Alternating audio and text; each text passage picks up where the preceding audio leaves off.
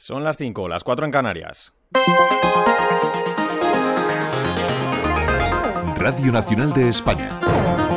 Servicios informativos.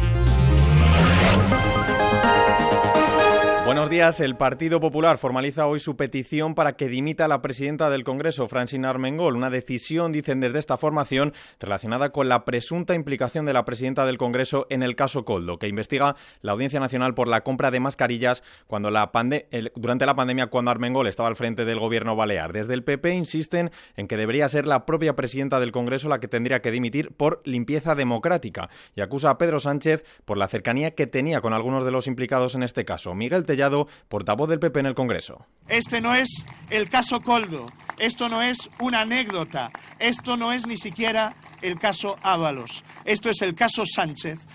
Buena parte del Gobierno está salpicado y está bajo dudas. Desde el PP replican que el PP no es quien debe dar lecciones sobre corrupción y tildan de, fanatismo la campaña contra su formación. Eneco Andueza, candidato al Endacari de los socialistas en Euskadi. Lo único que saben hacer es patalear insultar, enfangar, lanzar bulos, enredar y hacer una oposición absolutamente fanática contra el gobierno.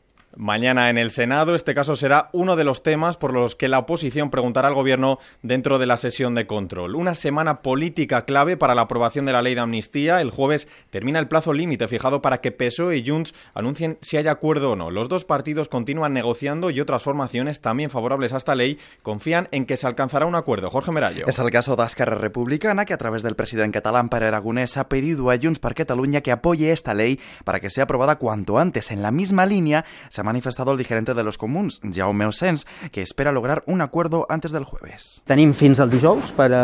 Tenemos hasta el jueves para anunciar el acuerdo. Y estoy convencido de que no esperará hasta el jueves. Será antes.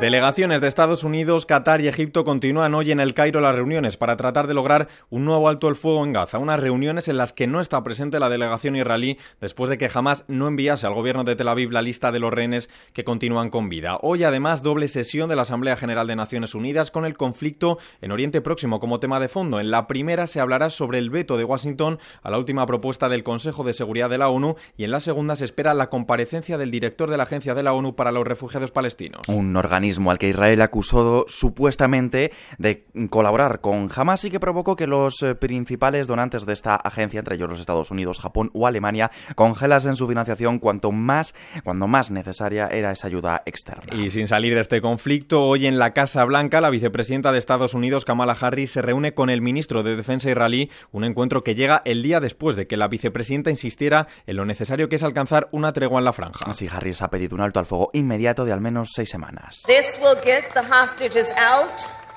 Tregua durante las cuales, dice Harris, se libere a los rehenes y entre también ayuda humanitaria a la población de la franja. Y de vuelta a nuestro país este lunes pendientes de varios sucesos. En Cantabria, cuatro espeleólogos permanecen atrapados en una cueva donde están pasando la noche por la crecida de unas aguas subterráneas. Los cuatro se encuentran bien, tienen contacto con el exterior y también disponen de comida. Todos son espeleólogos con experiencia y se trabaja para facilitar su salida, pero según las autoridades no se teme por su vida. En Tarragona, los Mossos investigan la muerte de un hombre de 35 años ocurrida este domingo y por la que aún no hay ningún detenido. El hombre fue agredido tras salir de un locutorio en la Rambla del Ponente Tarragona. Y en Sevilla la Policía Nacional continúa buscando al presunto asesino de un joven de 21 años. Un suceso que tuvo lugar en la calle del barrio de Santa, en una calle del barrio de Santa Clara. La policía mantiene la búsqueda y se ha confirmado la detención de una persona que no está vinculada con el homicidio cuyas causas sigue indagando la policía. Y un apunte económico. Hoy conoceremos los datos de paro y afiliación a la Seguridad Social de febrero, un mes que según anticipa el Ministerio de Trabajo va a dejar datos positivos. Podría además compensar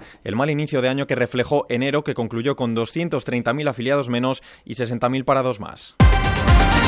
En los deportes, el domingo nos deja un empate a cero entre el Athletic de Bilbao y el Barcelona y un Real Madrid más líder en la liga, Iván Manzano. Un marcador que deja más contentos al Athletic que al Barça. Los culés siguen terceros a un punto del Girona. Un Girona que cayó ante el Mallorca en Somos 1-0.